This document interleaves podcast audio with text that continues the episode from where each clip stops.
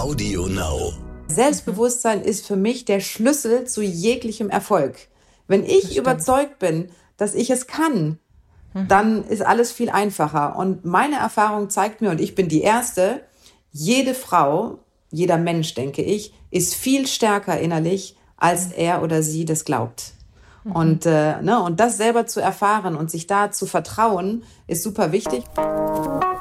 Willkommen bei How to Hack, dem Podcast von Business Punk. Hier verraten euch erfolgreiche Gründerinnen und Gründer, Macherinnen und Macher und Kreative, was sie in ihrem Job anders machen. Unsere Gäste erklären euch ihre persönlichen Tipps und Hacks fürs Arbeitsleben. Und das Beste daran ist, dass es nicht nur einfaches Blabla gibt, sondern handfeste Learnings. Ich bin Tijen, Gründerin und Moderatorin und freue mich sehr, Host dieses Podcasts zu sein.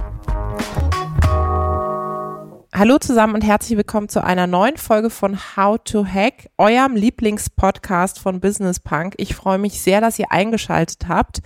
Und auch diese Folge nehme ich wieder digital auf. Wir hatten ja so eine Phase von, ich habe mal wieder echte Menschen live getroffen, das kennt ihr auch. Und jetzt sind wir wieder im digitalen Modus. Das macht aber nichts, weil das Wichtigste ist, dass ihr unsere tollen, klangvollen Stimmen jetzt hört. Und ich habe heute einen ganz besonderen Gast, Gästin sagt man heutzutage, glaube ich, die ich äh, ganz gut kenne und mit der ich auch schon einiges zusammen Tolles auf die Beine gestellt habe, wenn es um mein Lieblingsthema Empowering Women geht. Dafür setzt sie sich auch sehr stark ein. Darum geht es aber heute nicht hauptsächlich, wahrscheinlich schon auch ein bisschen, sondern vor allem über ihren sehr spannenden Karriereweg, über Resilienz, über den Mut und über Ungeplantes. Ich freue mich sehr, dass ihr eingeschaltet habt und ihr Name ist Caroline Lamprecht. Sie ist Geschäftsleiterin für Deutschland und Österreich von Lancôme. Auf Englisch habe ich gelernt, es ist General Manager. Liebe Caro, ich freue mich, dass du da bist. Ich freue mich auch, Tijen. Ich freue mich super, dass ich hier dabei sein darf. Und äh, ja, auch wenn es digital ist, die Stimmen hört man ja. Und das ist ja das Wichtigste beim Podcast, ne? Genau, die Stimmen hört man und ich sehe zumindest auch dein strahlendes Gesicht, liebe Caro. Ich habe schon gesagt, wir kennen uns schon ganz gut. Wir haben auch schon einiges zusammen auf die Beine gestellt. Und wir hatten vor einiger Zeit, die Zeit verfliegt so schnell, ich habe irgendwie gar kein Zeitgefühl mehr, aber vor einiger Zeit einen tollen Live-Talk mit Chiara Ferra Ferrani. Ähm, ich glaube, die kennt ihr alle. Es ist eine spannende Unternehmerin, die sehr viel Social Media Reach hat ähm, und viel im Lifestyle-Bereich auch unterwegs ist. Und da haben wir äh, mit dir gemeinsam auch in so einer Panelrunde über unser aller Weg gesprochen. Du hast erzählt, wie du da gelandet bist, wo du bist. Und das fand ich so spannend, dass ich gesagt habe, ich will dich unbedingt in den Podcast haben. Und deswegen lass uns doch mal sozusagen zurückspulen an fast den Anfang. Wie hast du deine Karriere gestartet? Was waren so die ersten Schritte? Vielleicht magst du uns da mal ein bisschen in die Karo-Welt abholen. Da entführe ich euch ganz gerne mit rein. Ähm, ja, also äh, ich habe äh, ich hab das, glaube ich, schon mal dir gesagt. Meine Karriere ist eigentlich so äh, völlig ungeplant. Und ich bin heute äh, in einer Position, in der ich mich, als ich, glaube ich, 20 war, überhaupt nicht gesehen habe. Denn ich habe ähm, studiert und meine große Leidenschaft und Überzeugung war, ich werde Journalistin. Mhm. Äh, ich bin Halbfranzösin und äh, mein Traum war es, für einen deutschen Fernsehsender oder eine deutsche Zeitung in Paris Korrespondent zu sein. Und da habe ich auch alle Praktika, seitdem ich 14 äh, oder 15 war, immer äh, bei Zeitungen, beim Radio gemacht und beim Fernsehen.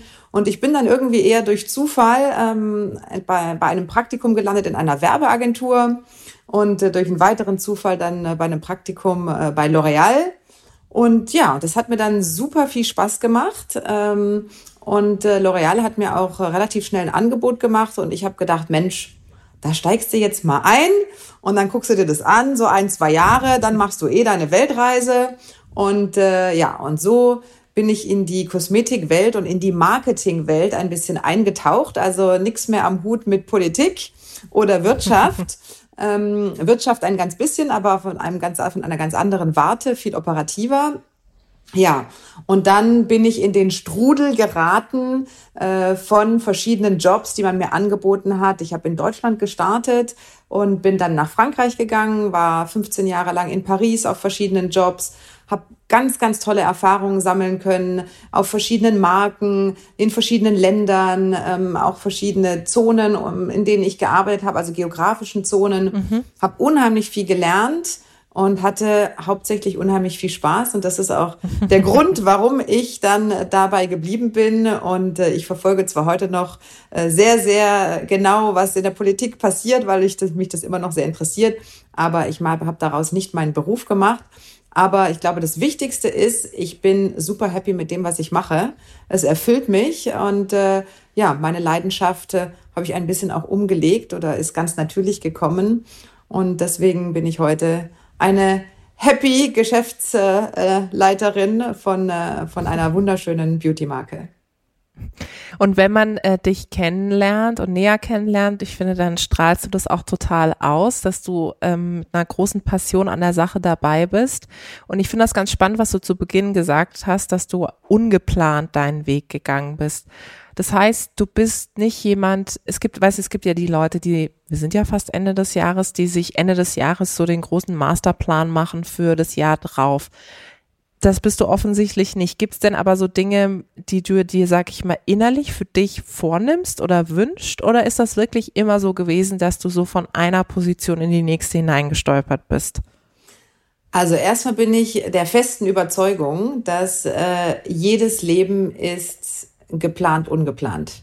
Also ich glaube, es ist unmöglich, einen Weg zu verfolgen äh, mit einem Masterplan, wie du das so schön sagst, äh, bei dem dann auch alles gelingt, einfach weil es viel zu viele äußerliche Einflussfaktoren gibt. Ne? Also sei es andere Personen, sei es, ich meine, Covid ist jetzt das beste Beispiel, mhm. ne? das von, von einem, einem anderen Einflussfaktor.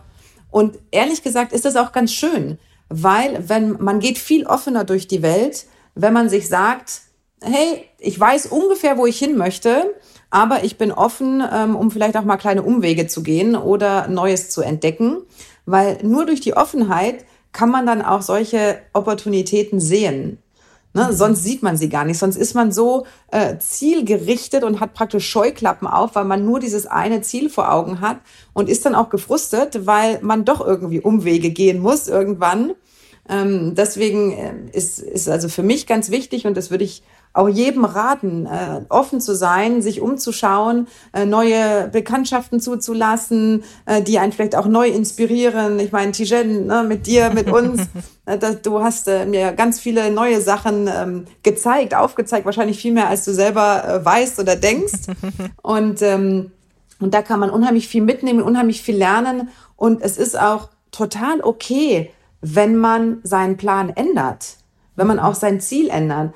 Ich glaube, was super wichtig ist, ist, dass man also A, seine Werte nie verrät.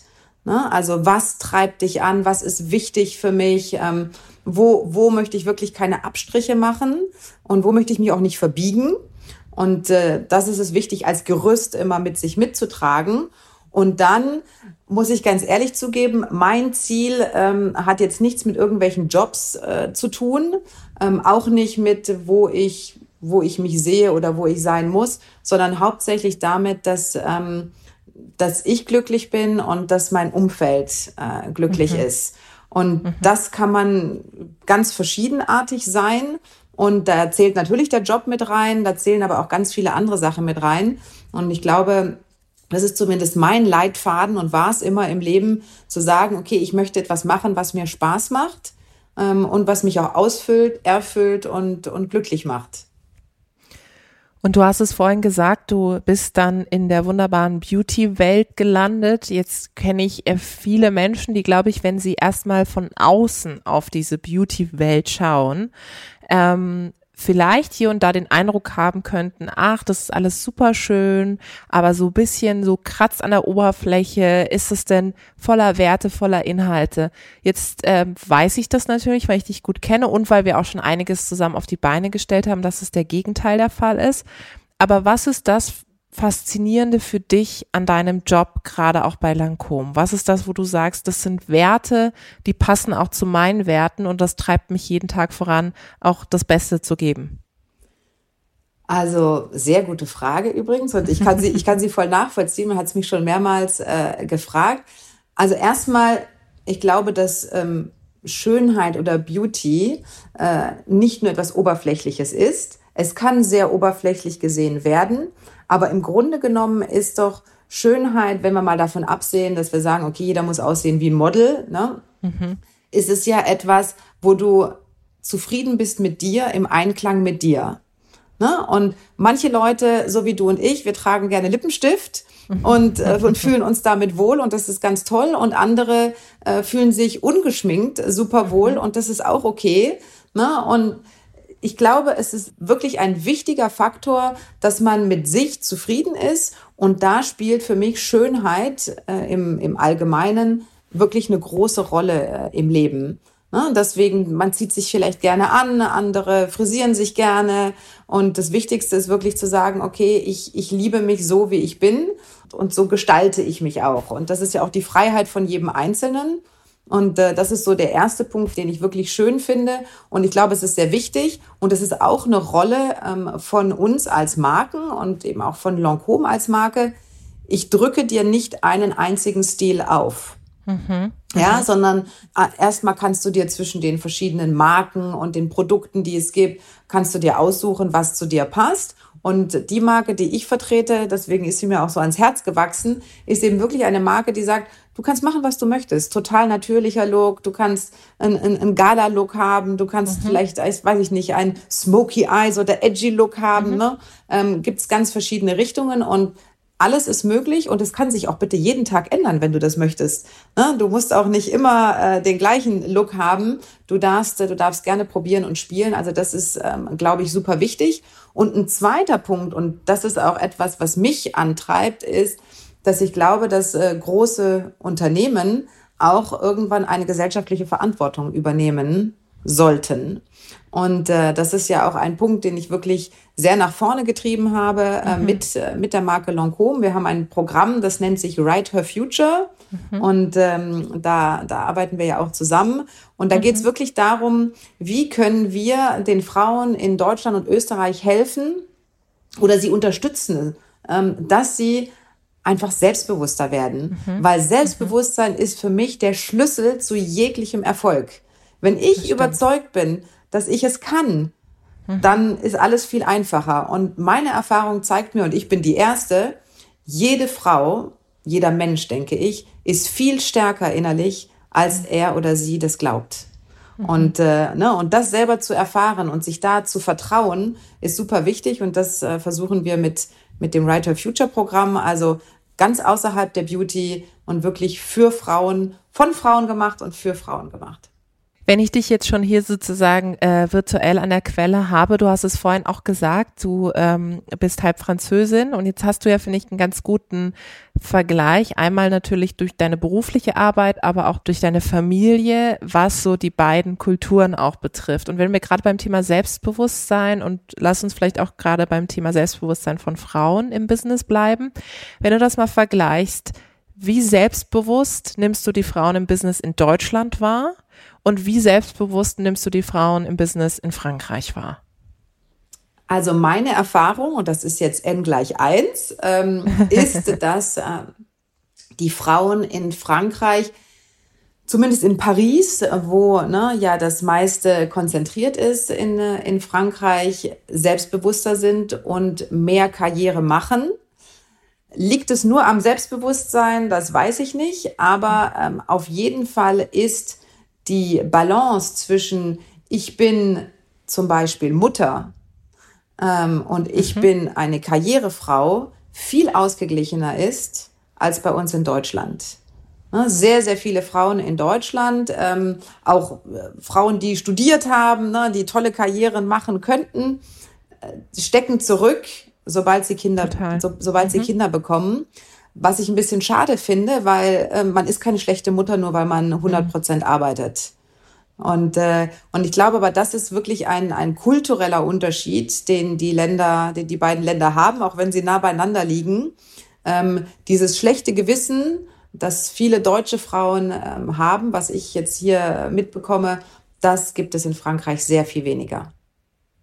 Ja, das ist spannend, was du sagst, weil es deckt sich natürlich auch mit dem öffentlichen Diskurs rund um Gleichberechtigung und Gleichstellung, dass wir aus Deutschland heraus immer neidisch äh, zum Beispiel auch auf die nordischen Länder, aber auch natürlich auch auf Frankreich gucken. Und ich habe ja selber auch mal in Brüssel zumindest gearbeitet und habe da gesehen, dass die belgische Kultur auch eher eine ist, wo man sagt, eine Frau sucht sich, also lebt erstmal so, wie sie leben möchte und wenn sie halt Bock irgendwie auf Arbeiten hat, äh, dann wird sie auch nicht verurteilt. Ähm, also ist auch interessant, dass es zum Beispiel das Wort Rabenmutter nur im Deutschen gibt, ja, so und das sind so Dinge, die die da natürlich mit reinspielen. Und jetzt hast du gesagt, du bewahrst dir immer diesen, diesen Blickwinkel des Ungeplanten, um dich spontan auch auf Dinge einstellen zu können. Jetzt ist es ja so, zum einen leben wir gerade in sehr herausfordernden Zeiten, die von uns allen sehr viel abverlangen. Und zum anderen kann ich mir auch vorstellen, dass du in deinem Job ja auch sehr viel Ungeplanten entgegenkommst.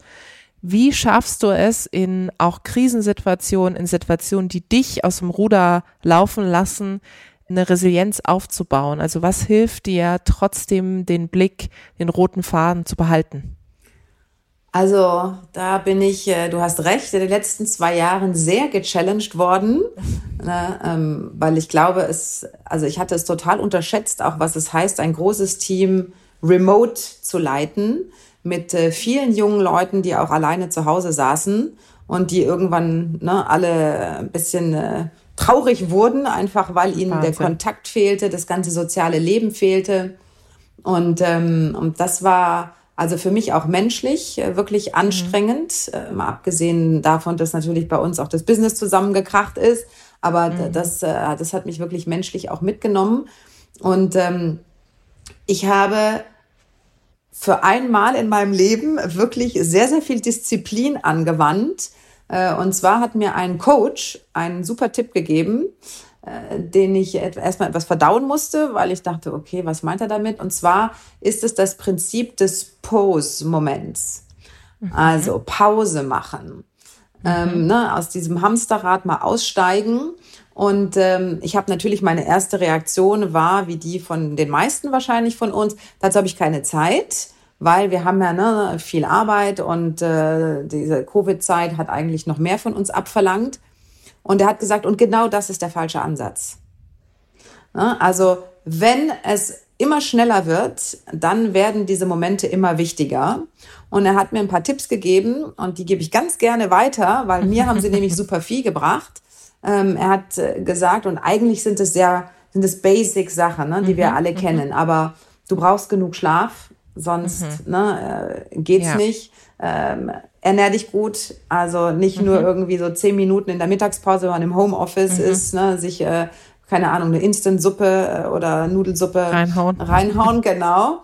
Ähm, und äh, Bewegung, rauskommen mhm. und sich den Kopf mal frei machen. Mhm. Und was ich seitdem wirklich mache und mit einer äh, mir sehr fremden eisernen Disziplin ist, ich gehe wirklich jede Woche äh, raus.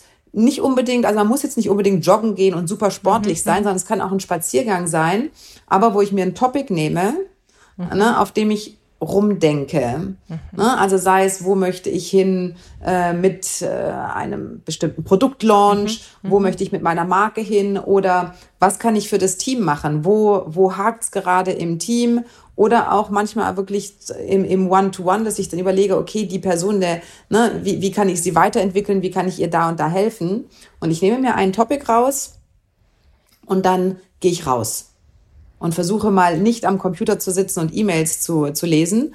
Und diese Punkte, die sehr einfach sind, äh, wo, die man aber immer wieder vergisst, ne, weil, man, weil man eben in diesem Hamsterrad ist, mhm. weil man arbeitet und weil man sich sagt, ach komm, die E-Mail mache ich jetzt auch noch, ach komm, die PowerPoint mache ich noch fertig. Nein, zu sagen, jetzt mache ich einen Punkt und es ist okay. Mhm. Ich gehe, mhm. ich gehe jetzt eine Stunde raus. Und weißt, weißt du, was das, das, das Schlimmste war für mich ist? Ich hatte am Anfang total schlechtes Gewissen. Weil ich dachte, glaube ich sofort. Oh Gott, jetzt eine Stunde und die arbeitest du nicht wirklich und hat der und du bist nicht erreichbar. Genau. Und der Coach hat mir gesagt, das ist doch total falsch, weil du arbeitest ja. Ja, eben. Ne? Und, und was, was da nach der Stunde rauskommt, ist wahrscheinlich sogar viel mehr als das, was du jetzt in einer Stunde an E-Mails abgearbeitet hättest. Und das finde ich super spannend. Das hat echt mir was gebracht. Das glaube ich sofort.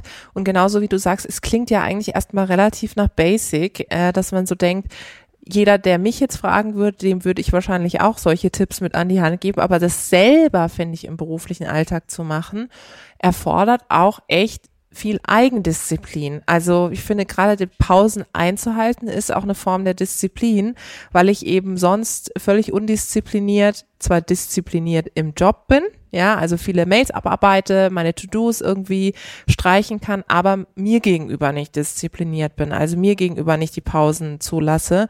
Und daher finde ich das extrem gut, dass du das, äh, die Tipps, die du bekommen hast, auch nochmal weitergibst. Und da würde ich gern auch nochmal bleiben. Du hast gerade gesagt, es war natürlich auch eine Herausforderung, mit dem ganzen Team auch remote zu arbeiten ähm, bei den Menschen irgendwo auch zu bleiben. Du kannst ja nicht jede Sekunde anrufen und, und fragen, wie es ihnen geht.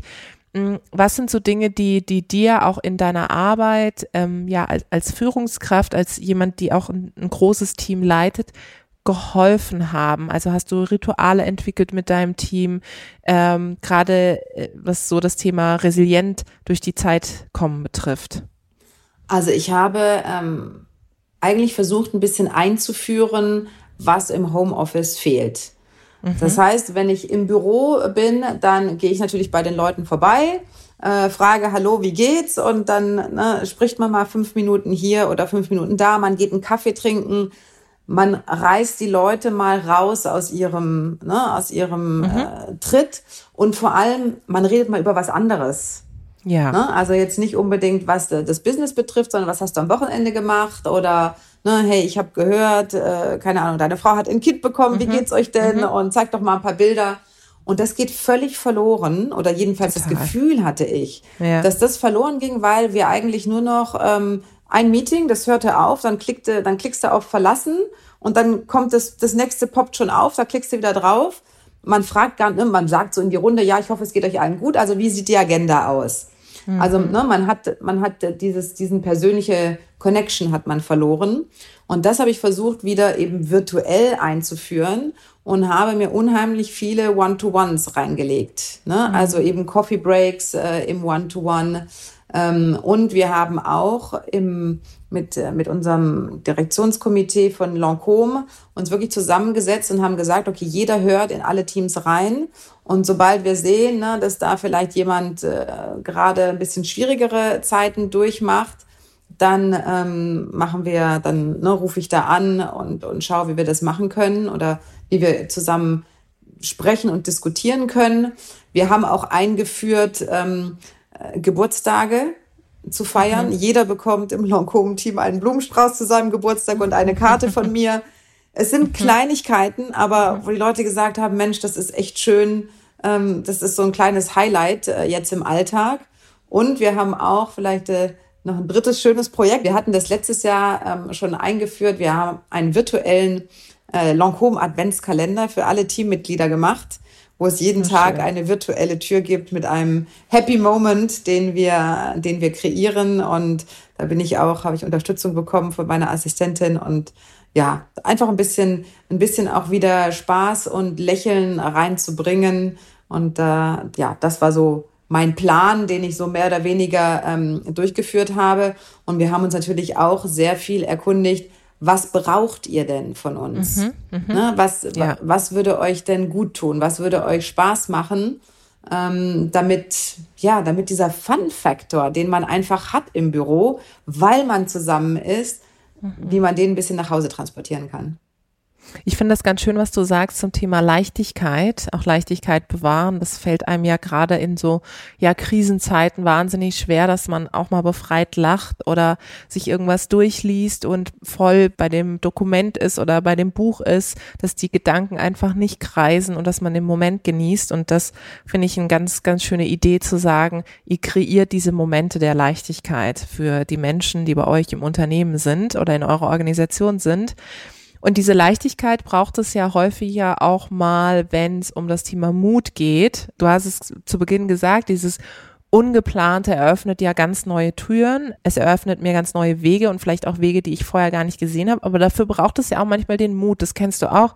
Manchmal kommt eine Entscheidung äh, beruflicher Art, wo man so denkt, okay, irgendwie verlässt mich aber gerade der Mut und ähm, ich schaffe es nicht. Wie schaffst du es, in solchen Situationen trotzdem ins berühmte kalte Wasser zu springen? Was gibt dir Mut und was kannst du anderen mitgeben? Also ich glaube, dass äh, dieses Selbstbewusstsein, ne, was, äh, was, man, was man sich aufbaut, dass das natürlich etwas ist, was unheimlich hilft. Und dann meine persönlichen Mutmacher äh, sind Menschen, die ich bewundere.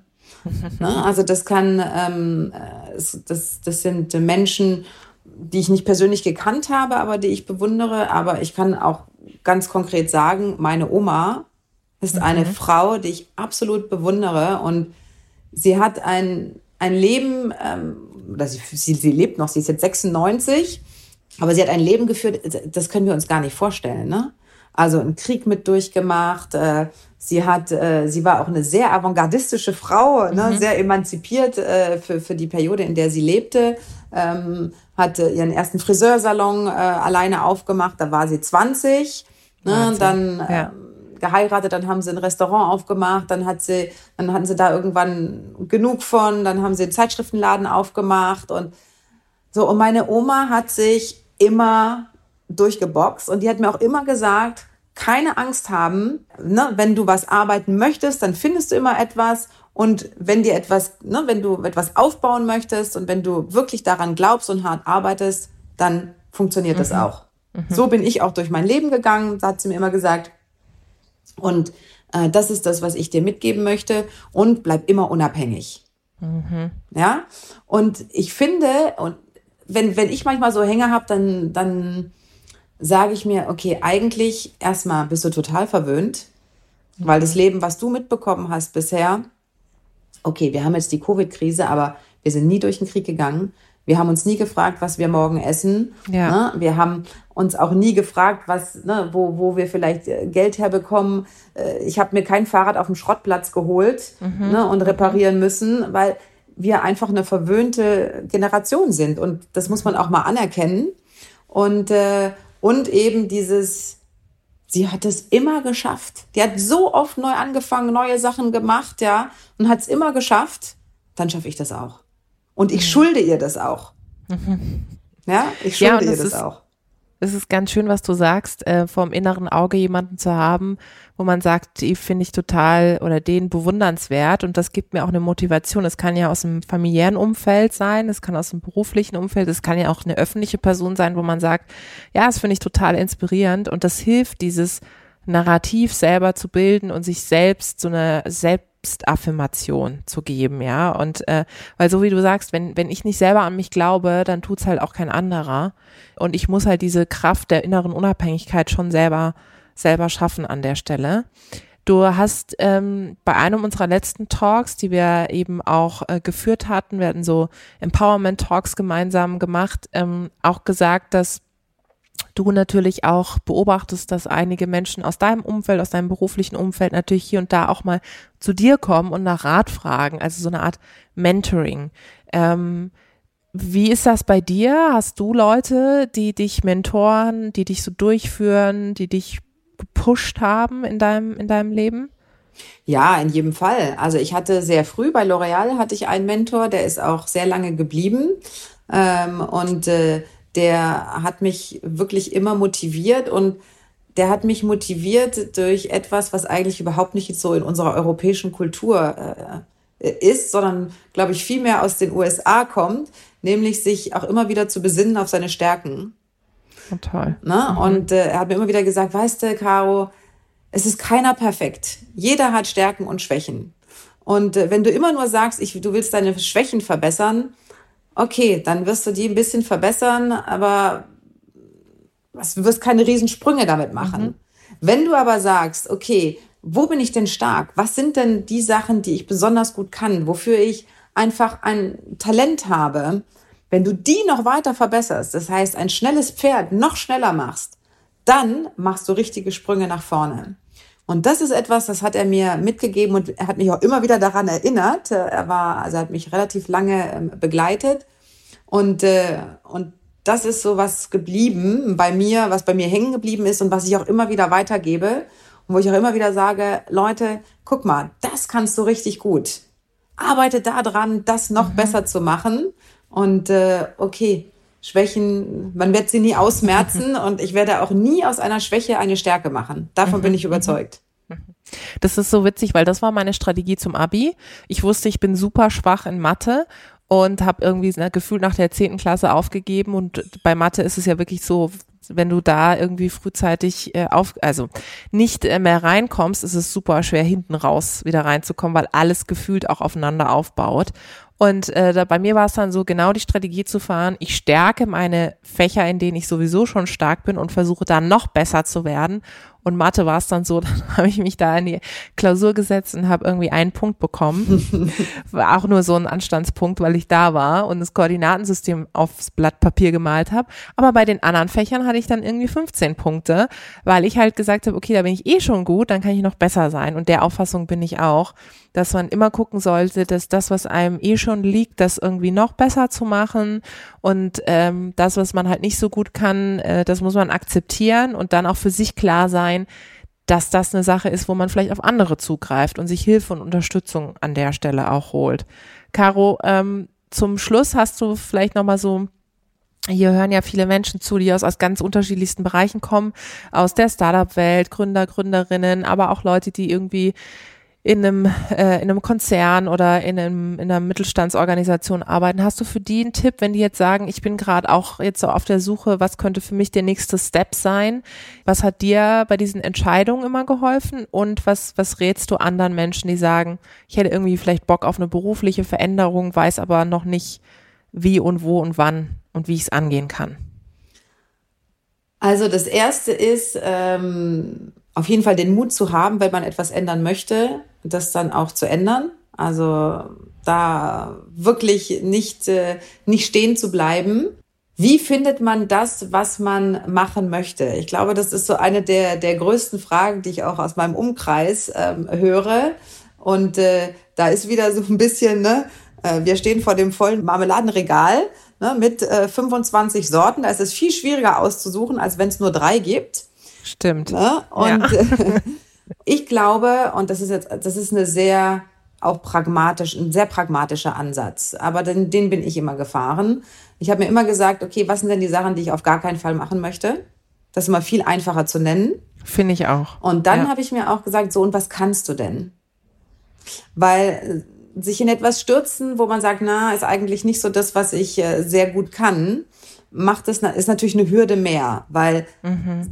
etwas zu verändern in seinem Leben ist, man muss es sagen, ne, das, das ist schon Nicht immer, einfach. immer eine ja. Challenge. Ne? Also immer. sei es, wenn du eine persönliche Veränderung hast, eine geografische Veränderung, eine Jobveränderung, die Company wechselst oder dir sagst, ich gehe raus und ich gründe mein mhm. eigenes Unternehmen.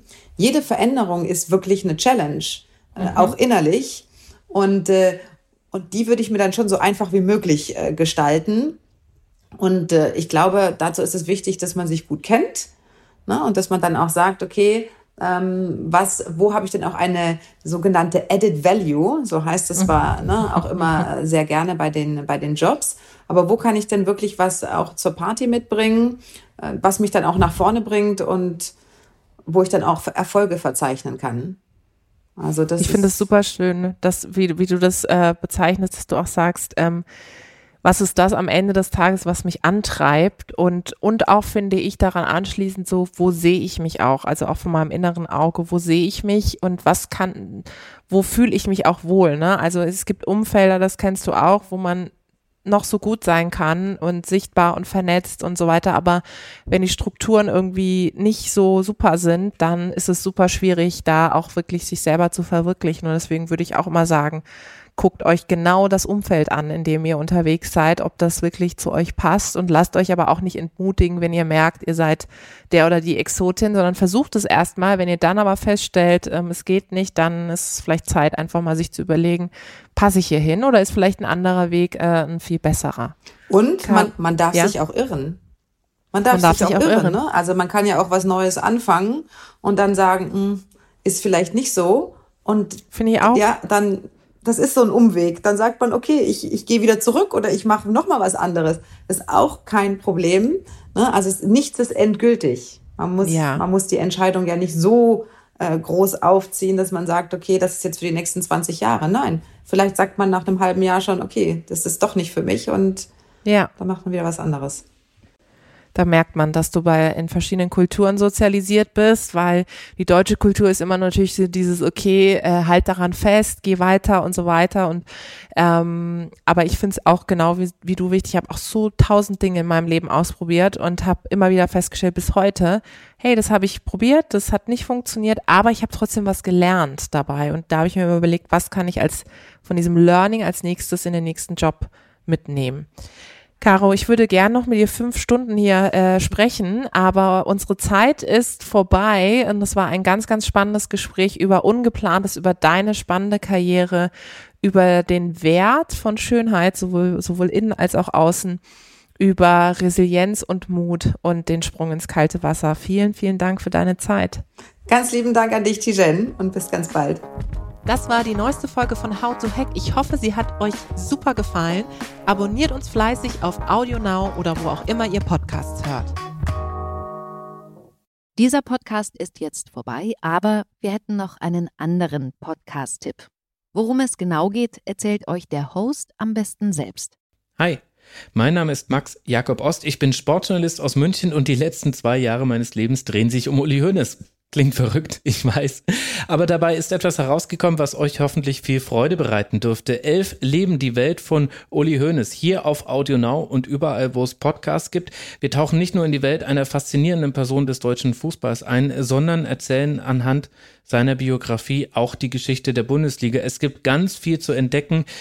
Ich verspreche euch, danach seht ihr die Bundesliga mit anderen Augen. Elf leben, die Welt von Uli Hoeneß. Audio Now.